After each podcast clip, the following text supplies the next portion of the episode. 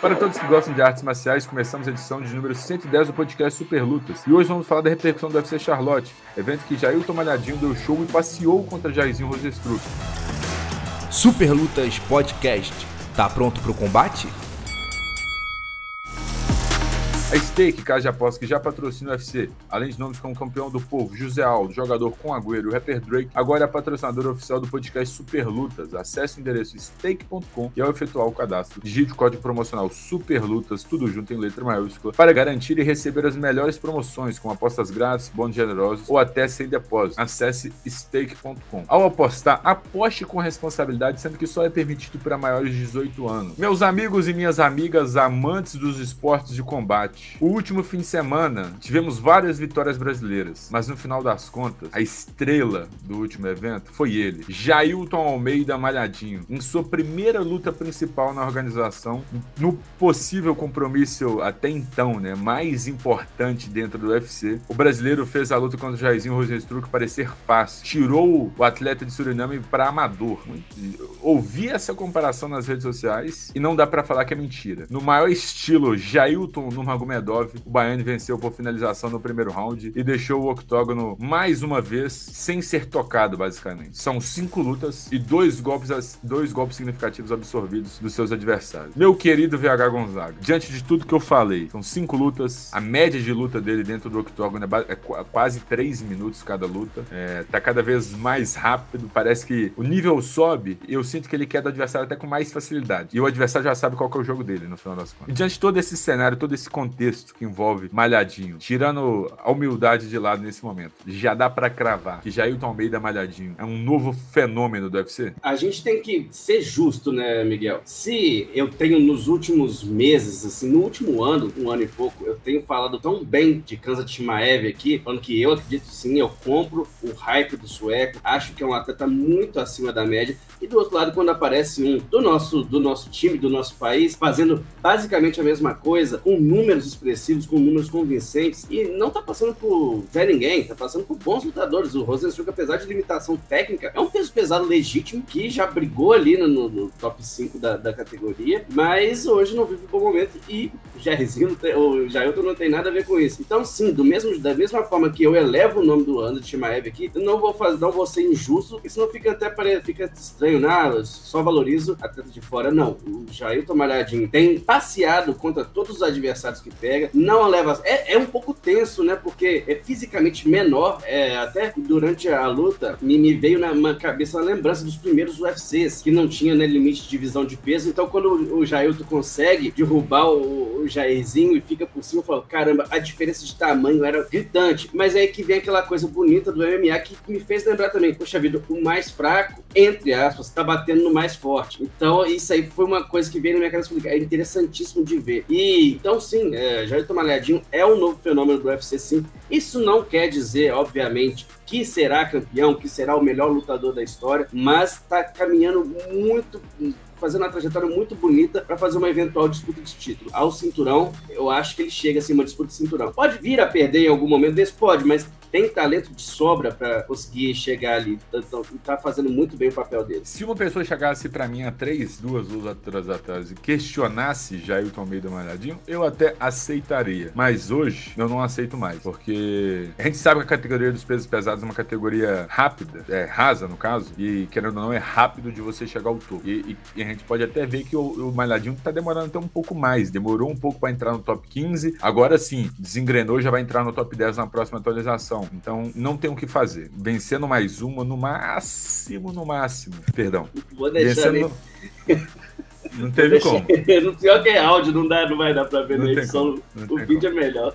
Vai. Quem, quem tiver curiosidade, tiver nas plataformas de áudio, corra no YouTube e veja. Tive um espirro aqui no meio, mas enfim. Quem, se, se alguém, não, acho que no máximo, no máximo, Vera Gonzaga, ele vai demorar mais duas lutas. A gente vai debater aqui pra frente o nome que ele pediu. Excelente nome, inclusive. Mas não tem o que fazer. Tá passando o carro em todo mundo, não tá sofrendo nenhuma dificuldade, o nível aumenta e o tipo de atuação mantém. E agora eu te faço a pergunta, VH. É, o que ele entrega hoje pra gente é bem diferente do que a gente tá acostumado dominava o peso pesado. Porque o peso pesado hoje tá, tá até sofrendo uma pouca uma certa diferença no nome, né? Tipo, de, no conceito, porque tem lutadores mais inteligentes, mais técnicos, caso do Tom Aspinall e tudo mais. Só que sempre foi baseado em uma mão pesada e nada mais. E o Malhadinho, ele trouxe, traz a luta agarrada de uma forma muito eficiente, que é algo totalmente fora do normal. Você acha que esse estilo diferente, esse atropelo, passeio que ele faz pelos adversários, sem, sem precisar nocautear brutalmente, você acha que ajuda ele nesse processo de acelerar, entre aspas, facilitar o caminho dele ao cinturão? Ou você acha que é um pouco diferente? Acho que esse estilo dele, que é tão, não vou falar inédito, mas difícil de se ver no, no, no UFC, no MMA em geral, né? É, a gente tem hoje, talvez, os atletas ali. A gente tem o Curtis Blades, que quis sair um pouco dessa característica de wrestler, né? Mas acaba não conseguindo se dissociar tanto disso. A gente tem o Tom Aspinal, que é um atleta mais ali também de, de mais completo. De resto, a gente tem. E o John Jones, obviamente, né? Eu acho, mas eu acho que o John Jones a gente que é outra prateleira. De resto, a gente tem lutadores que dependem muito da força física, Sergei Pavlovich. Tito meu eu vou deixar em outra prateleira também, porque é um atleta tá ali no, na reta final de carreira. Não acho que se vence ou perde pro John Jones, se essa luta acontecer, vai, vai se aposentar. Então, é Taito Ivasa, Força Bruta, o Volkov, Força Bruta, é, o Spivak, é, o Jairzinho, o Tibura, o Derek Lewis. É, então, é, é, ele traz isso diferente, sim. E uma coisa mais importante do que talvez esse estilo é a inteligência dele, a obediência que ele tem. Sabia que se fosse trocar mão por mão, isso não é vergonha nenhuma. O Jairzinho é, tem o poder de nocaute maior. Isso aí é evidente. E, e, e, o, o Jailton sabendo disso, pra que, que eu vou caçar trocar a mão com um homem desse tamanho, sendo que ele não é eficiente em defesa de queda, eu sou bom em queda, então por que não fazer isso logo no primeiro segundo de luta? Porque foi justamente isso, né? É, o árbitro autorizou o início do confronto, o Jair, Jair Malhadinho foi para as pernas e tentou derrubar. Acabou levando ali o primeiro, o primeiro, primeiro e único golpe né, aplicado pelo Jairzinho, o segundo golpe significativo, se não me engano, na trajetória dele no UFC. Então é isso, ele traz esse jogo justo de, de, de wrestling, tanto que tá tendo essa brincadeira que ele gosta, né? De Jailton Nurmagomedov, e, e é justamente isso. E, mas, e, e ele tem também tem essa característica de uma coisa até que o Dana White destacou, que derrubando e assim que derruba não é um cara estático, ele é ativo por cima, ele bate, ele tenta uma finalização, ele tenta ganhar a luta na via rápida. Então isso também é um diferencial muito bacana do, do, do Jaito, que faz ele ter esse wrestling dele, mas não faz ele ser um atleta chato. Ele busca aquela queda. Não vai ser sempre, a gente tem que ser realista também, não vai ser sempre que o Jailton vai fazer o que quiser com o adversário. É, os, os atletas vão estudar o jogo dele e às vezes vão se preparar melhor, mas eventualmente vão cair. Só que é, esse jogo que ele traz e essa capacidade de não apenas fazer aquele jogo chato de grade, ou derrubar ficar por cima travando, não. Então isso vai trazer aos poucos é, os fãs pro lado dele, que já tem trazido. O, o presidente do UFC do lado dele, que ele trouxe, o Dana White, fez uma declaração que é justamente o que a gente discutiu no ponto anterior, amiga. Falou que ele é uma estrela e que vê coisa muito boa pro futuro do Jairzinho.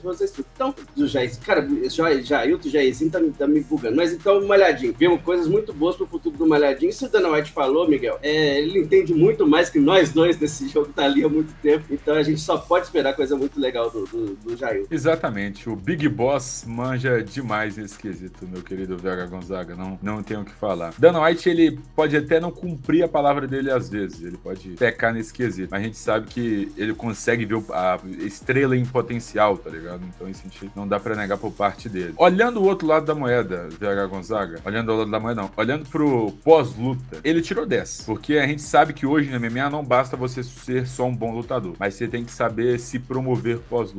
O único, talvez, ali, ponto que eu vi o pessoal da mídia especializada, o pessoal gringo falando, é que falta talvez o inglês ali pro Malhadinho conseguir falar com o outro público. Mas isso eu acho que é com o tempo. Mal tem um ano de organização ainda, então acho que essa, essa evolução vai vir nas próximas lutas. Porque na entrevista, ele deu o show assim como ele deu o show durante a luta. Porque ele pediu um nome acessível, que vai vai colocar ele bem perto do cinturão e é um cara que não recusa luta. Ele pediu Taito e vaza. Um estilo certamente semelhante com o Jairzinho Rosenstruck, que a gente estava falando daquele estilo de peso pesado que necessita de uma mãozada para vencer. Você acha que foi uma boa pedida pelo brasileiro? Ou você acha que tinha outro nome ali no ranking que ele podia ter escolhido? Não, eu acho que foi perfeito, preciso, objetivo e a gente já vê, né? É, eu, che eu, cheguei a comentar que um bom nome seria o Curtis Blades, mas o Jair está tendo uma, um gerenciamento de, de, trajetória no UFC, de carreira dentro do UFC, que eu não vou contestar de forma alguma. O Taito Ivaz é um atleta extremamente derro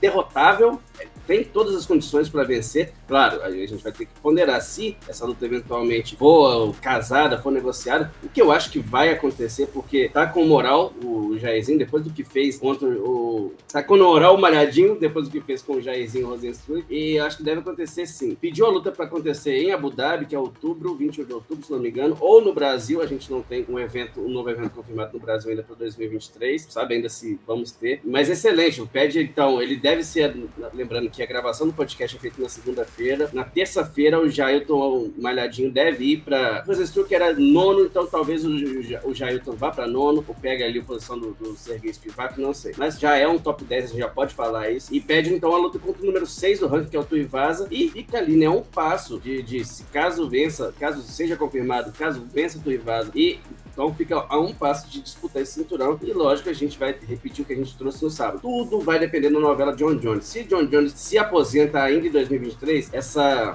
esse, essa, esse grupo da frente ali do peso pesado vai ficar enlouquecido porque vai ter uma vaga ali e muita gente vai querer pegar essa, esse vácuo para ver quem vai ser o próximo campeão peso pesado. Então já ia uma olhadinha tá nessa briga com certeza. Viaga Gonzaga, a gente chegou até a conversar isso durante a transmissão da segunda tela do, do UFC Charlotte. Já deixo aqui o convite para quem tá acompanhando a gravação tanto no YouTube quanto nas plataformas de áudio. Todo evento do UFC tem segunda tela do Super Lutas, a gente faz a narração, faz os comentários e aquela resenha maneira enquanto rola o evento para a gente ir debatendo o que vai acontecendo e narrando e comentando as lutas. Que toda luta do Jair Malhadinho de agora para frente vai ser a luta mais importante da carreira dele. A contra o Jairzinho Rosenstruck for, vai ser, a contra a possível luta contra o Taito Ivaza pode ser também uma luta da carreira dele, e é isso, não, é, isso é inegável. Mas eu queria fazer, fazer uma pergunta um pouco diferente. O Taito Ivaza vaza vai ser o maior perigo que o Jailton Malhadinho vai ter enfrentado? Ou o Jairzinho Rosenstruck representa um perigo maior? Apesar de serem lutadores com características muito parecidas, eu ainda vejo uma, um risco maior no, no Tuivasa. É, vejo ele um atleta mais resistente, muito forte, né?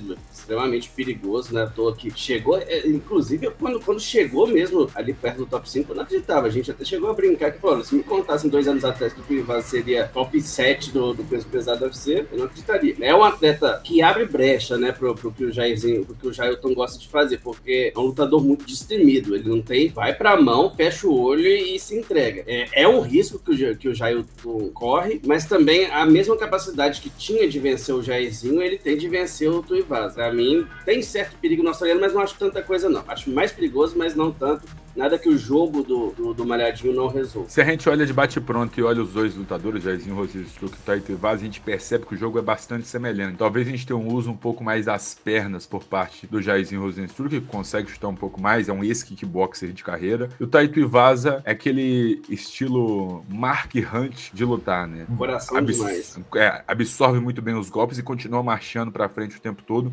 Troca até relativamente muito bem. Não é tecnicamente bem polido, né? Mas ele consegue trocar. É, nas últimas lutas a gente viu ele, ele até tentar algumas quedas, tentar alguma coisa de jogo de grade. Mas aí não tem comparação, gente. A gente tá falando de outro nível de luta agarrada. É, ele não vai tentar o... derrubar o malhadinho. não, exato. o, o, o o plano de jogo dele não pode ser tentar quer dar uma olhadinha. Não pode. Ele não vai ter. Ele, é, para quem assistiu o UFC Charlotte, vai entender a piada. O nível de gameplay no plano de jogo dele não vai ser o mesmo do Gabriel Green que lutou contra o Brian Bratton, né? Porque quem viu, quem viu o UFC Charlotte viu que o pior gameplay possível foi tentado pelo Gabriel Green na, em uma luta do card preliminar. Mas enfim, meu querido Jagar Gonzaga. Pro Malhadinho, ele vai enfrentar isso constantemente na carreira dele dentro do peso pesado. Lutadores com mão pesado que pode acabar a luta com um golpe sequer. Então, o jogo, na maioria das vezes, não vai ser muito diferente, pelo menos nessa parte da tabela. A não ser que ele pegue talvez um Curtis Blades, que ele vai ter que trabalhar um pouco mais antes de tentar uma queda. Como você falou, é muito difícil Stipe Miocic e John Jones enfrentar o Jailton Malhadinho, porque tanto na sua visão e eu acho que na minha também, a próxima luta vai ser a última dos dois. A gente sabe que o Cirugan é um cara que movimenta bastante, mas tem um problema na defesa de quedas, mas no final das contas, o melhor jogo para Malhadinho vai ser quedá-lo também. O jogo para o Malhadinho não vai mudar tanto, vai ter que fazer uma adaptação ou outra, porque a gente sabe que nesse quesito técnico, a categoria dos pesos pesados fica faltando. Cenário que talvez seria um pouco diferente na categoria dos meio pesados. Mas aí é papo para outra hora, porque hoje o foco do Jailton Malhadinho é na categoria dos pesos pesados e antes tinha gente que questionava, mas está dando muito certo. E quem sabe em 2023 2024 já não tenhamos Jailton Almeida malhadinho como campeão dos pesos pesados. Eu questionava, tá? Eu tenho que sempre deixar aqui registrado. Quando a gente acerta, a gente fala, mas quando a gente erra também. Questionava, falava, olha, é um ótimo lutador, isso eu não discuto, mas assim, achava que ia ficar muito pequeno pra divisão. De fato, tinha uma diferença ali, é, pelo menos no, no, papel ali, quando a gente olhava os números dele pro, pro, pro, pro Rosenstruck, era, era bastante. Você bater 104 enquanto seu adversário Sim. bate 120 quilos. Só que quando na encarada o malhadinho era até maior, né? Mais longo. Só que aí teve aquele, aquela coisa também. Depois que você bate o peso, você tem o tempo de recuperação, que tava muito, muito maior. O Jairzinho deve que foi lutar com 130 quilos, provavelmente. Então, ali quando eles foram pro chão, dava pra ver uma diferença, até que era um medinho que eu tinha do, do, do Rosenstruck, conseguiu uma explosão ali, porque era muito forte.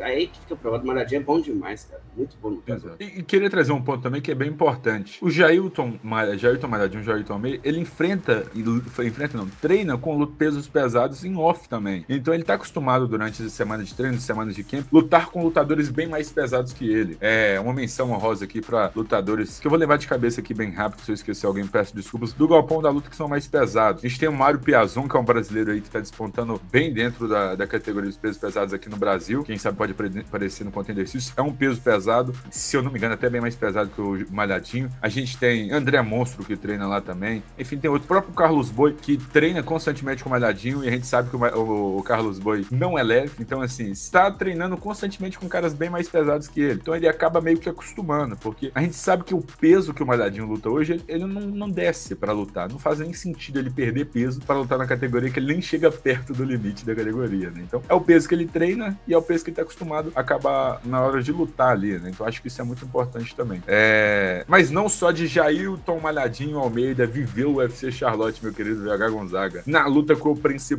tivemos sim Johnny Walker, mas de uma versão um pouco diferente, estrategista, inteligente, ficou ali segurando para não se arriscar. Só que no, no final das contas também teve êxito em seu desafio na luta contra o veteraníssimo, ex-desafiante ao título da categoria Anthony Smith. O brasileiro ampliou o bom momento e venceu o veterano na decisão unânime dos juízes. Meu querido VH Gonzaga, diferente do Jailton Almeida, não foi aquela apresentação, aquela performance de encher os olhos, de rasgar e rasgar elogios, porque a gente teve uma versão um pouco diferente do John Walker. Mas a gente tá vendo cada vez um John Walker mais maduro, sem se expor tanto e tudo mais. Dá para falar que a gente teve uma evolução nesse quesito tático, né, quando se fala de John Walker. Com certeza, e, eu sou um pouco crítico aos críticos do Johnny Walker, sendo bem sincero, Miguel. É, tá longe de ser uma atuação brilhante, mas a gente tem que entender também que o Johnny Walker se quer chegar no cinturão, ele não pode ser, um, não vai ser campeão lançando joelhada voadora, 7, 8 joelhada voadora por round, tentando dar, nocautear o adversário com dano estrela, não vai, não vai, não vai ser campeão do UFC assim. E é justamente isso que a gente tem que apontar. Ele foi um, é um atleta que teve aquela estreia meteórica, o início meteórico, depois quando caiu foi muito ruim para ele, e agora consegue encontrar o equilíbrio, assim, porque fez uma ótima luta contra o Will Pelaba, fez uma ótima luta contra o Paul Craig, Craig. E para mim fez uma boa luta contra o Anthony Smith, que é um dos atletas mais experientes é, que tem hoje condição de luta. Talvez seja o mais experiente do que o UFC tem. É, a gente tinha um Glover aí que se aposentou. Então o Anthony Smith pode carregar isso aí, essa, dessa condição de não é um lutador que briga hoje por, por, estar no top 15, é um atleta da elite. E o Johnny Walker é, teve uma performance de inteligência, de, poxa, não preciso me expor, fez um bom primeiro round, chegou perto até de vencer. O segundo, o Smith deu uma crescida, fez um, um, bom assalto. Na minha contagem, se não me engano, dois juízes deram 30 a 27 pro Johnny Walker. Eu marquei a luta 29 a 28. Eu marquei o segundo round pro Anthony Smith. E o terceiro, é, devido né,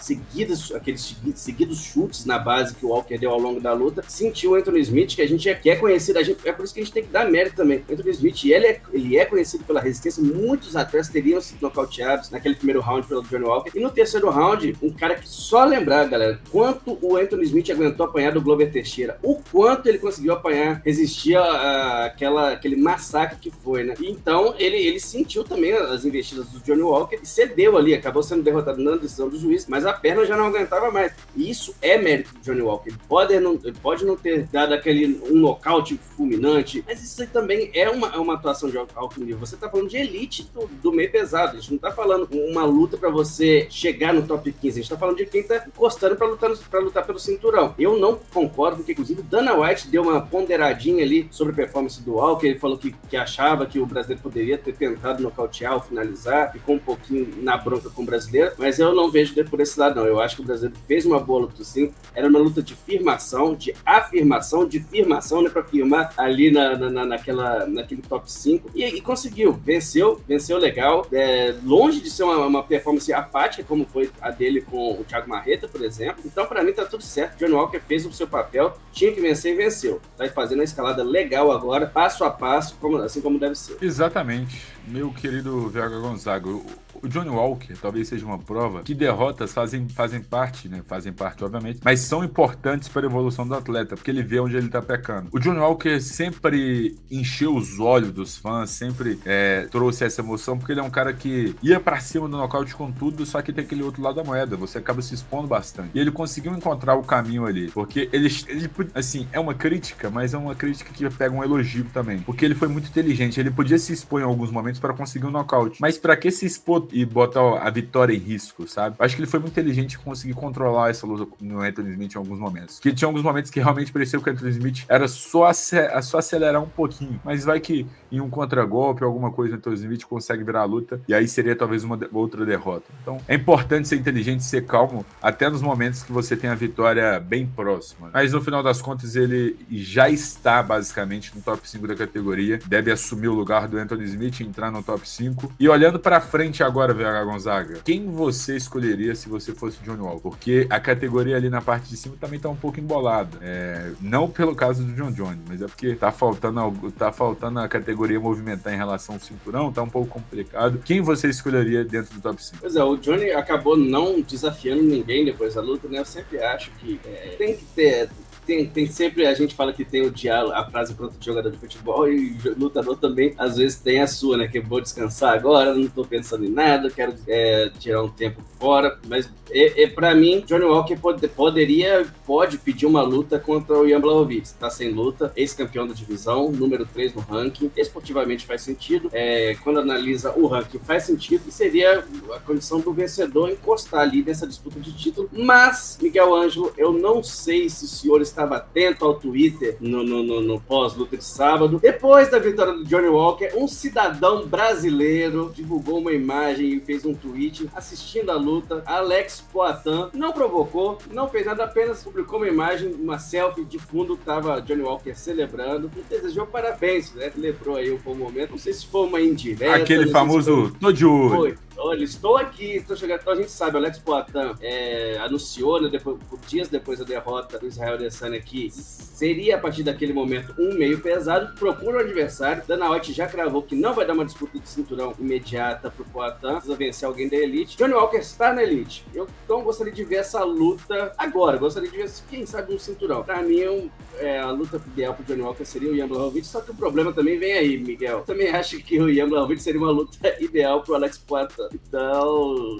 o Blachowicz que se, que se vire aí, escolheu o melhor, melhor para ele, que, que ele considere melhor para ele. Mas para mim, o Johnny Walker poderia fazer uma luta contra o, o. É claro que uma luta contra de brasileiro contra brasileiro não é o que a gente realmente quer, né? Porque a gente gosta de, a gente gosta de ver brasileiro contra brasileiro, mas nessa situação, o que perder vai ficar mais distante de disputar o cinturão. Então, o mais ideal é ver eles disputando o cinturão entre eles. Então, justo, isso aí não tem problema. Só que que lutão seria Alex Poitin versus Johnny Walker, né? É, o Johnny Walker um, um pouco mais cauteloso, então seria bem interessante os dois com um bom poder de nocaute. Seria um combate muito interessante de se ver. Mas olhando para o Johnny Walker, honestamente falando, para ele disputar o cinturão da categoria, para mim seria melhor disputar com alguém que está dentro da categoria já, já está dentro do ranking. Então, para ele, olhando Johnny Walker, Ian Blachowicz seria um nome ideal. Esse campeão da categoria já também não está no auge da idade, então é um cara ali que eu acho que seria um bom nome para o Johnny Walker ficar pedindo e insistindo para o UFC. É, É... Tem questão também, Miguel. O UFC gosta de, de quem cumpre favores, quem faz favor para eles. O UFC hoje precisa de um atleta para enfrentar o Poitin. Precisa. É, o Poitin, eles querem inserir esse contexto do Poitin, precisam fazer, vender o Poitin, né, pro, pro, pro meio pesado e precisam de um lutador. Pode ter alguma coisa, a gente já viu acontecer agora mesmo, é, alguns meses. O Covington aceitando ser reserva para uma luta de Edwards e Kamaru Usman, aceitou, não precisou lutar e ninguém tira da UFC, da cabeça do UFC, que o Covington é reserva e é, é o próximo desafiante. Fez um favor pro UFC, o UFC gostou disso, então se o Johnny Walker tem esse convite aí, uma luta entre brasileiros, quem sabe trazer essa luta pra cá, pro Brasil, e falar assim, ó, oh, o Johnny Walker luta com ele, ele não tá no ranking, mas tô vencendo um ex-campeão, me dá uma disputa de, de, cinturão depois. Porque o Poitin com certeza se vence, quem ele vai derrotar do top 5, ele vai disputar o cinturão na sequência. Isso aí é, é inegável, nós não vamos negar isso pra ele, a não ser que tenha uma, uma atuação pífia, o que eu acho muito difícil vindo do lado do Poitin. E o microfone desligado. Na atual conjuntura, meu querido Vera Gonzaga, eu acho que é muito difícil alguém querer recusar uma luta com o Alex Poitin, porque sabe que o Poitin hoje traz muitos holofotes, traz ali bastante é, popularidade através do combate, né, através da luta. Então acho que seria uh, bem inteligente para quem qualquer um que escolhesse a luta com ele, ainda mais pelo risco que, que corra, mas é aquele famoso risco que vale, vale a pena.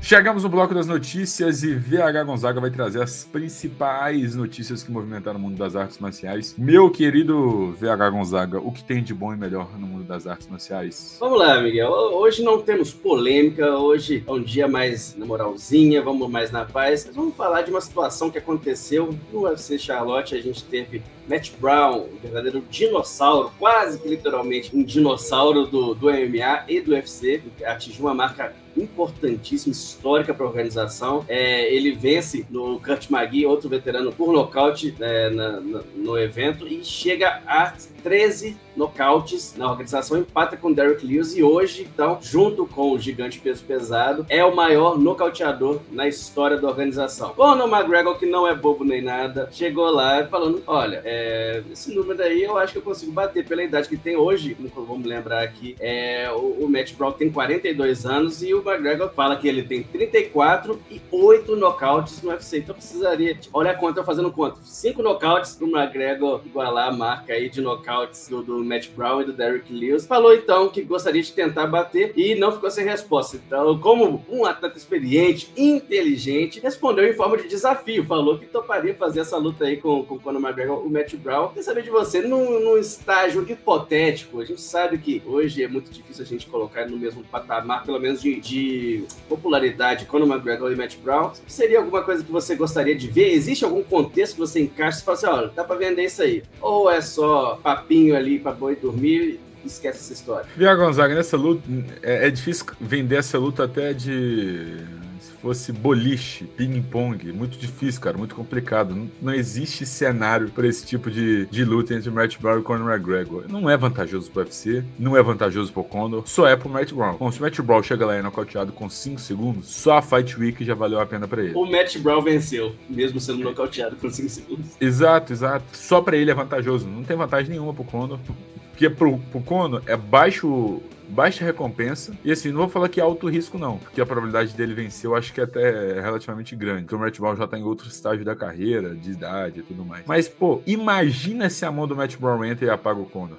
Eu sei que isso é muito difícil de acontecer. Mas como, qual é a história que o Conor consegue tirar e falar, não, gente, não foi isso que aconteceu. Não tem como. Então não, não faz sentido nenhum pro Conor. O Matt Brown fez o dever de casa, pediu a luta ali, como todo lutador deve ser fácil. Só que a gente sabe que a probabilidade dessa luta sair do papel é a mesma de de Conor querer lutar, de conseguir lutar de peso moço. É zero, é zero. É. é muito difícil, cara. Acho que o único cenário é Matt Brown tem 13 knockouts. Conor não tem, mas vamos supor que tivesse 12. Faz uma luta, o Conor, o Conor se vence, empata com 13, e aí você tem até uma história pra contar, faz mais uma pro Conor passar. Mas isso não vai acontecer. O, o Matt Brown não tem 6 anos pra esperar o Conor fazer as lutas anuais dele. Não vai acontecer. Mas bem, você falou. Bem lembrado, cara, bem lembrado, né? Porque eu falei assim, pô, pra isso acontecer, vai demorar um tempinho, porque é.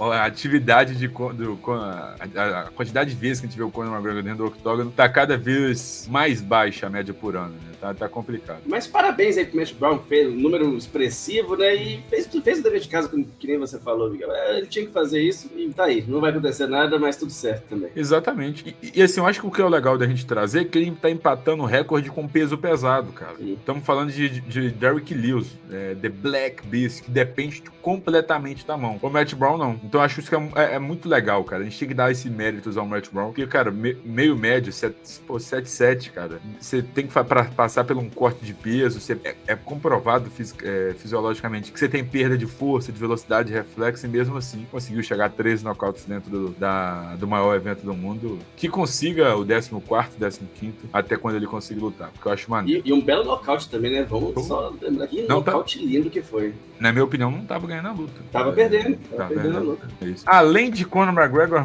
e Matt Brown, luta que seria um delírio dos fãs, o que que temos em relação ao mundo das artes marciais, meu querido Vega Gonzaga? É, aí a gente tem uma polêmicazinha, Miguel. É, gente, o Brown Grace, né, ele se manifestou depois de ser criticado por inúmeros veículos ali para a imprensa é, sobre sua performance no UFC 288, quando ele é, teve um péssimo desempenho contra o Charles Jordan, praticamente não socou, né, ficou lutando como um atleta ali dos primórdios do UFC, um cara, um ícone do jiu-jitsu, que, mas que não conseguiu ali acompanhar a evolução do esporte. Então foi bastante criticado por isso e depois ele se abriu, foi, abriu um story no Instagram, explicou ali mais ou menos o que aconteceu. A versão dele não citou nomes, mas deixou algo no ar aí. Eu não vou é, tentar adivinhar que ou de quem ele falou, mas então vou abrir aspas pro Progress, vocês tirem as suas conclusões. Vamos lá. É, em uma vida inteira na luta, sempre foi lutar até a morte, entender a situação e estar disposto a me limitar. Com isso dito, eu não dei socos por causa dos, de maus conselhos. Eu tentei agradar a comunidade do jiu-jitsu dois dias antes da minha luta. Então, essa é a versão de Kron Grace.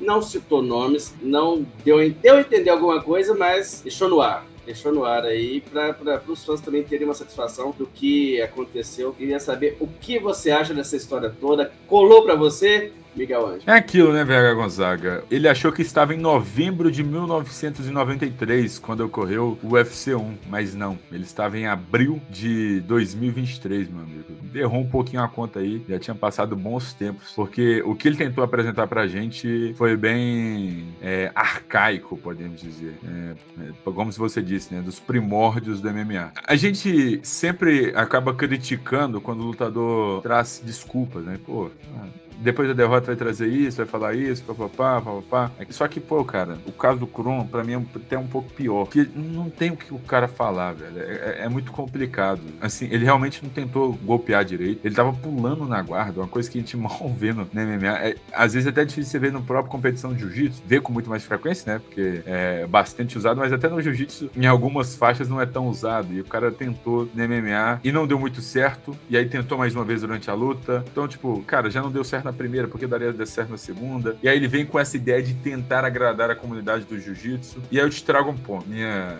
minha crítica, meu, minha opinião é o seguinte: irmão, você quer agradar a comunidade do jiu-jitsu? Vença através de uma finalização, mas vença primeiro. É um, mais um jiu-jiteiro vencendo. Independente de ser nocauteaço, mas era mais um jiu-jiteiro, mais um da família Grace, um mais um dos Graces vencendo. Mas no final das contas você não trouxe isso. Então Aí, daí pra frente, meu amigo, é andar para trás. Acho que a maior homenagem poderia ser essa: vencer e beleza. Vencer com finalização, cenário perfeito. Vencer com finalização com uma, uma técnica totalmente do jiu-jitsu, porra, perfeito, mais perfeito ainda. Só que nem a primeira parte ele fez, Zé Gonzaga. É isso que complica, cara. E no pré-luta, a gente teve um Conor Grace bem silencioso, bem de poucas palavras. Não precisava mudar o personagem, ficava-se do mesmo jeito, eu acho que seria menos problemático, causava menos. É tra traria menos polêmicas, né? Porque dá brecha pro povo falar agora, depois dessas desculpas, entre aspas, que ele acabou soltando em suas redes sociais, É isso, você falou tudo, Miguel. Perdão, você falou tudo. E principalmente da parte que, que, da semana passada que a gente criticou isso, em, em momento nenhum é, a gente criticou a pessoa particular do Congress e a gente, até porque a gente não, eu não conheço, né? Não conheço o Congress. Eu só acho que ele teve uma postura ali que uma estrela do, do, do, do UFC que ainda não pode, pode até, quem sabe, uma reviravolta aí na, na, na história e filho, se, se, se, entenda, se encontre como atleta da organização, mas não foi. É, tipo, ele é filho do Rickson. quer dizer que ele é o Rickson. Ele, ele, então ele é sobrinho do Royce, não quer dizer que ele é o Royce. O pai dele talvez seja o maior nome da família, né? Quando a gente fala de confronto, confrontos, de lutas, de carregou ali mesmo o Royce tem a sua importância talvez um dos melhores, maiores nomes do UFC, mas o Rickson pro MMA, o Gracie MMA, é, talvez seja o mais importante da família. E você chega lá e, com essa marra, com essa banca toda, e quando vai lutar, você simplesmente faz uma péssima apresentação. Se ele faz isso, é, como a gente já viu Conor McGregor fazer diversas vezes, você é arrogante, você é metido, você é, às vezes, desrespeitoso,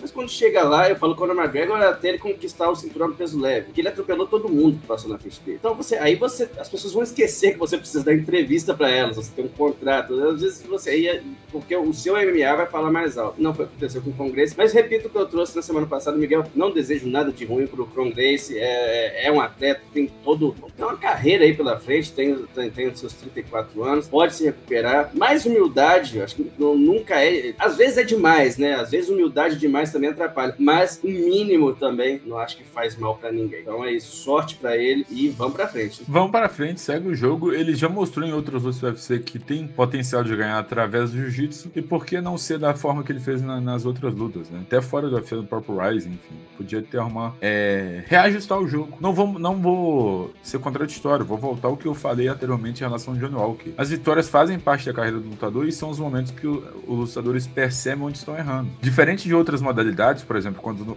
como no futebol, que você tem mais frequência de, de atuação, você consegue ajustar mais rápido o seu jogo, ajustar mais rápido a tática, a técnica na hora de, de competir. No MMA, não. É um pouco diferente. Você luta a cada três meses, a cada seis meses, uma vez no ano, ou até mais. Então fica. Demora um pouco mais de tempo para você ajustar, rearrumar a casa. Então acho que pegar as últimas duas lutas que acabou saindo derrotado, ver onde errou, ver o que, que tem que ajustar para conseguir voltar ao caminho das vitórias e aí quem sabe voltar a vencer através do através e com o uso do jiu-jitsu, que para ele não tem o que fazer. Ele não, não dá para fugir da origem dele nesse momento. É, não é nem pelo sobrenome, mas é pelo tempo de prática. Muito, muito, muito, muito tempo de prática, faixa preta já há bastante tempo, então não tem o que o Cron Grace fazer nesse quesito, meu amigo. É, a gente até viu o Demian Maia em alguns momentos trocando, mas ele nunca deixou de levar a luta pro solo, nunca deixou de tentar pegar as costas. Então, assim, a gente tem, a gente tem que entender essa. de entender, entender nossa raiz, assim, né? É, antes eu, estava no corner, né? Do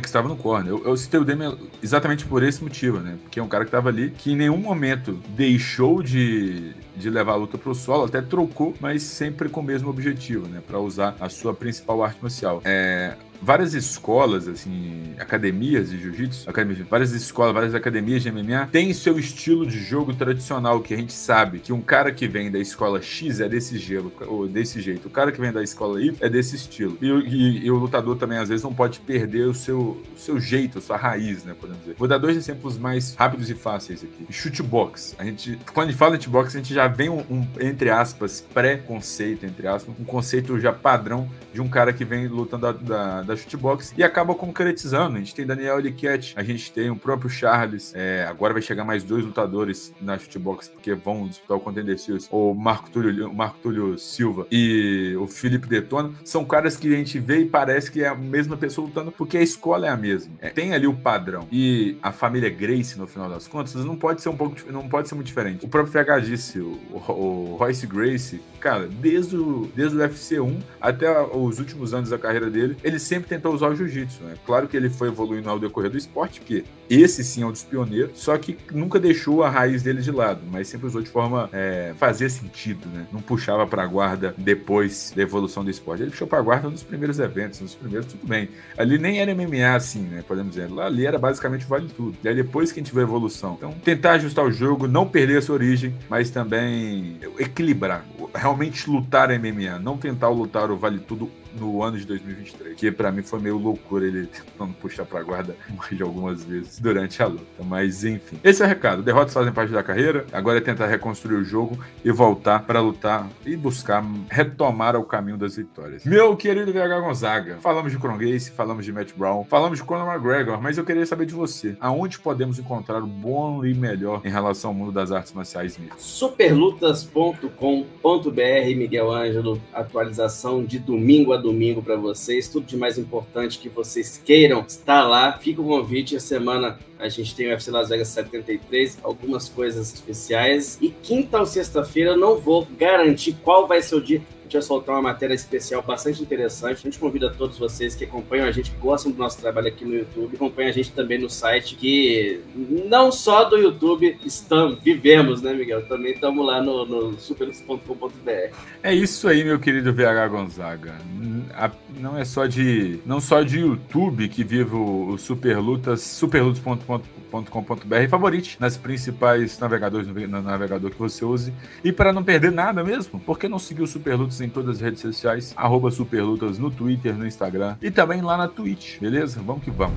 Passadas as notícias, vamos para a agenda da semana. Neste sábado acontece o UFC Las Vegas 73. Na luta principal, teremos Mackenzie Dan medindo forças com a experiente Angela Hill. Além de Mackenzie, o Brasil contará com mais três representantes. Carlos Diego Ferreira enfrenta Michael Johnson. Rodrigo Zecomen, Kareir Latif e Natália Silva dividirá o octógono com Victoria Leonardo. Para os amantes de esporte de combate, o card preliminar tem previsão de início para as 17 horas, enquanto o card principal começa por volta das 20 horas. Esse foi mais um podcast Super Lutas, edição de número 110. Foi conduzido por pelo que vos fala, eu, Miguel Ângelo. Estive na presença dele, o bigode mais bonito, mais charmoso, mais perfeito, mais alinhado do mundo da MMA, meu querido VH Gonzaga. O podcast do Super Lutas foi editado pelo mago das edições audiovisuais e marombeiro Igor Lessa.